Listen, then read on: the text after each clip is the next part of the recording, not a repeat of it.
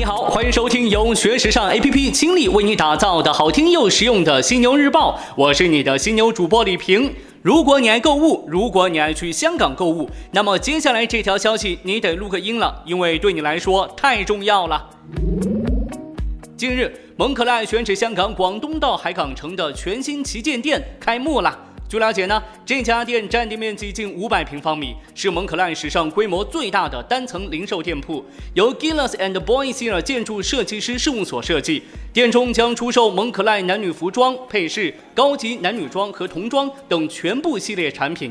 得益于中国游客购买力的恢复，蒙可赖第一季度内的销售额同比大涨百分之十六，至二点七六亿欧元。品牌预计今年在全球新增十五家门店。你看看吧，咱们中国游客真的是养活了一大批大牌呀，厉害！我也好想成为能养活大牌的中国人，我在努力着。要不这个礼拜就去趟香港吧，压压马路也可以呀。你要跟我一块儿吗？嘿嘿嘿嘿。既要做时尚短片，也要做电商，Vogue 的数字化打算去往何方呢？一个多月前，Vogue 中国版主编张瑜在新杂志 Vogue Film 的首映礼上接受媒体采访时说：“我们已经在带着员工们转型了，我们只做内容，利用自己不同的平台推广，这是完全数字化的模式。”七月二十六号，张宇所说的数字化转型又有了新动向。Vogue 中国版在其微信公众号上新增了一个微信小程序 Vogue Mini，它同时出现在该公众号的本月热点菜单栏以及相关小程序入口，标注的经营范围是线上商超。从内容上看的话，Vogue Mini 小程序是该杂志在二零一五年初推出的手机应用 Vogue Mini 的浓缩版，但新增了电商功能，出售品牌商品以及活动课程。该小程序的常规板块包括 Vogue Mini 和 Vogue VIP，前者是与配饰、穿搭、明星相关的签字短文合集，后者呢则是 Vogue 中国版在去年推出的一个互动体验中心。简单来说的话，就是把高端品牌的内容限购活动，以及在上海康泰纳仕培训中心举办的一些互动活动，集合到了一个数字平台上。一个明显的问题是，这些单品页面只有产品信息，并没有列出任何关于发货时间、退货政策等等物流和售后服务信息。在线微信客服介绍说，店铺的工作时间为早上十点到晚上十九点，物流服务使用顺丰快递，拍后的三个工作日内安排发货，支持七天无理由退换货。一直专注内容的媒体集团要踏入电商领域，绝非易事。从现有产品来看的话，Vogue Mini 只是把杂志内容和电商业务放在了同一个平台上，做到了阅读文章之后可立即购买文中提及的产品，但产品思路并没有实质性的变化。最重要的是，单纯新增电商业务可能还是无法解决杂志本身面临的问题。一本导购型的主流时尚杂志，如何与越来越多的小众新兴带货渠道争夺广告主？如何能够通过内容创新吸引更加挑剔的读者？这些问题可不是一天两天能搞定的。有甚者呢，最后一个都没搞定就倒下了。Vogue Mini 的命运会怎么样呢？咱们静观其变吧。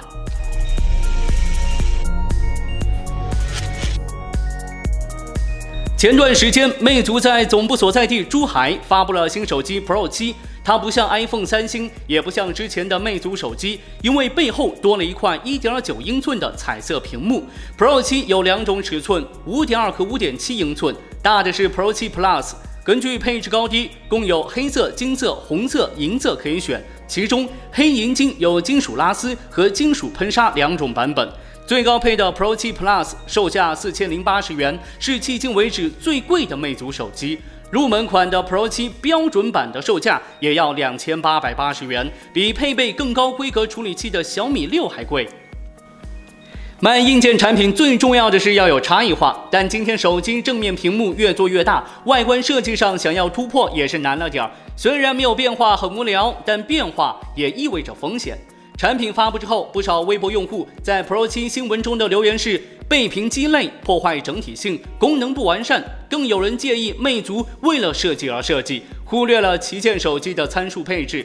Pro 7 Plus 比 Pro 6 Plus 贵了近八百元，处理器从三星猎户座变成了联发科，屏幕少了 3D Touch，摄像头也没有了激光对焦和光学防抖。所以，魅族党们。对于这么一款手机，你们怎么看呢？是否想入手一台呢？好的，再来与你关注到这亚马逊这家伙开始卖自己的时尚单品了，而走的呢完完全全是快时尚路线。最近在曼哈顿 Gramercy Park Hotel，亚马逊为自己的鞋包品牌 The Fix 的发布举办了一场庆祝酒会。The Fix 首个系列包含四十五件单品，价格在四十九美元到一百三十九美元间，每月上新，只针对 Prime 会员。周四在亚马逊上线。亚马逊时尚总监 Kate DeMock 说：“我们的顾客想要现在流行的，能打动他们的风格。这个系列有合适的价格，并且做工也很好，这算是一个挑战。我们主要的工作是增加挑选的广度，这也是亚马逊的身份标志。另外，每个月都会有新的风格。” The Fix 也算是会员们的一个增值服务。Democ 的市场编辑们会从时尚产业当中找到最流行的东西，以快时尚的运作方式更新商品。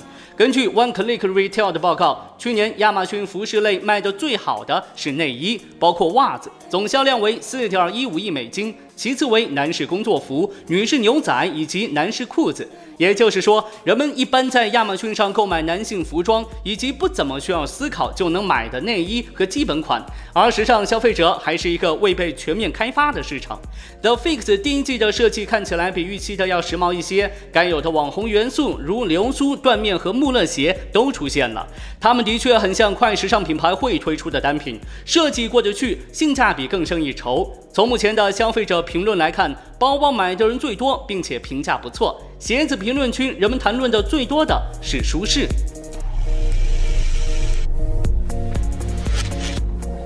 说完这穿的，咱们再来聊聊这吃的。关注到麦当劳，今年第二季度，麦当劳交出了相当好看的成绩单。全球同店销售额及顾客数同比增长百分之六点六和百分之三，而这是五年多以来最好的数据。在最重要的美国市场，麦当劳的同店销售额同比增长了百分之三点九。他们将此归功于全美范围的特价饮料以及 Signature Crafty 的汉堡的推出。Signature Crafty 的汉堡类似于麦当劳中国的新厨汉堡，比原有的汉堡的品质和价格都要高，不过价格还是低于相对高端的汉堡品牌。虽然没有透露中国市场具体的增长。不过，中国市场所属的高增长市场同店销售额增长和营收同比分别增加了百分之七和百分之二十八。而且，麦当劳 CEO Steve Eastbrook 在电话会议上指出，中国始终是这个部分增长最强劲的市场。麦当劳的各项数据都超出了分析师们的预期，其全球利润为十四亿美元，也就是每股一点七美元，高于预期的一点六二美元。除此以外呢，在此之前，市场对麦当劳全球及美国市场的同店销售额增长预期为百分之三点七及百分之二点九。市场对麦当劳的财报非常满意，在宣布之后，股价上涨了百分之五点一。不过，因为麦当劳正在增加特许经营餐厅的数量，所以他们从餐厅获得的收入有所减少。第二季度的营收从去年同期的六十二点七亿美元降低至六十点五亿美元。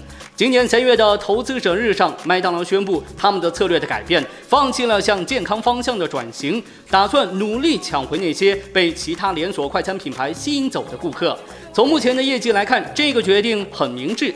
Eastbrook 表示，美国的顾客更频繁地点一美元任意大小的汽水，以及卖咖啡里两美元的各种饮料，比如冰沙和咖啡。除此以外呢，澳大利亚麦当劳推出的一美元汉堡也为他们带来了不少的客流。按照 Eastbrook 的说法，麦当劳正在进行市场份额的战斗，我们的收益将会为其他地方带来苦恼。他没有透露和竞争对手数据的比较。不过，英国银行巴克莱的分析师表示，这个季度麦当劳门店的人流量是竞争对手的两倍。而数据监测公司 Sense 三六零表示，和两个月前相比，在推出一美元软饮促销之后，麦当劳市场份额增加了百分之五。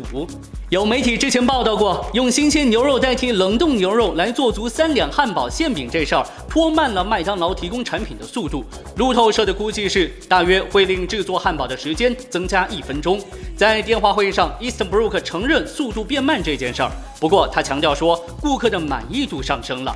而且且他们正在努力通过自助点餐机等等各种方法来提高速度。